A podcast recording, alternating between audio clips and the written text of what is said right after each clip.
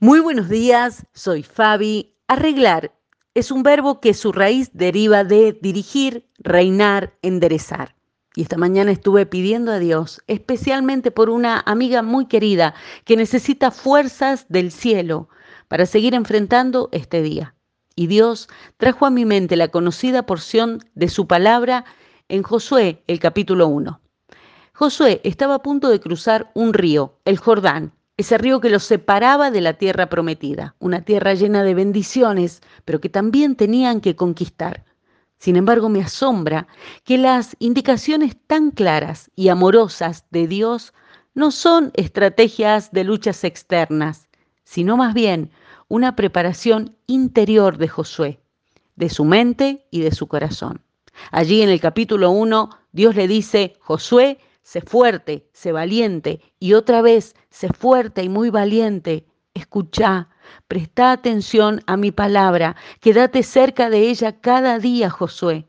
Enfoca tu pensamiento en mis promesas que son verdaderas. No tengas miedo, no te desanimes. Es como si llegado el momento en que necesitamos que algo en nuestro día se arregle, Dios no está tan interesado en lo externo, en los resultados, sino en lo que está pasando en nuestro corazón. Y es que la verdadera batalla de Josué, como la nuestra, no se trata tanto de que las circunstancias cambien, sino hacia dónde está corriendo nuestro corazón. Estamos escuchando a Dios. No tengas miedo, nos dice Él, no te desanimes. Sí, sí, Señor, está bien, decimos nosotros, pero cambia las circunstancias. No, dice Dios, no tengas miedo, sé fuerte, no renuncies, no retrocedas, nadie podrá hacerte frente. Yo ya arreglé eso hace tiempo con mi victoria. Es un detalle para mi poder infinito.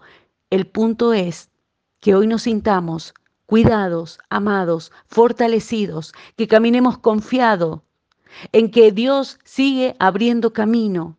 Creamos en milagros, confiemos en Él.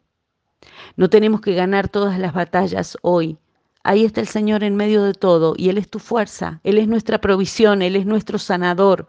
Nunca te faltará el camino a casa, nunca te faltará vida renovada tu vida cansada, mientras hagamos espacio en nuestro corazón y nuestro día al que es el camino, la verdad y la vida.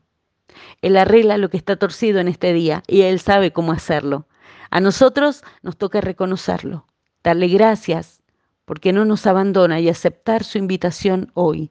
Vengan a mí todos los que están cansados y cargados. Yo los haré descansar. Confíen, no están solos. Yo estoy con ustedes hasta el final. Así es, en su nombre. Amén.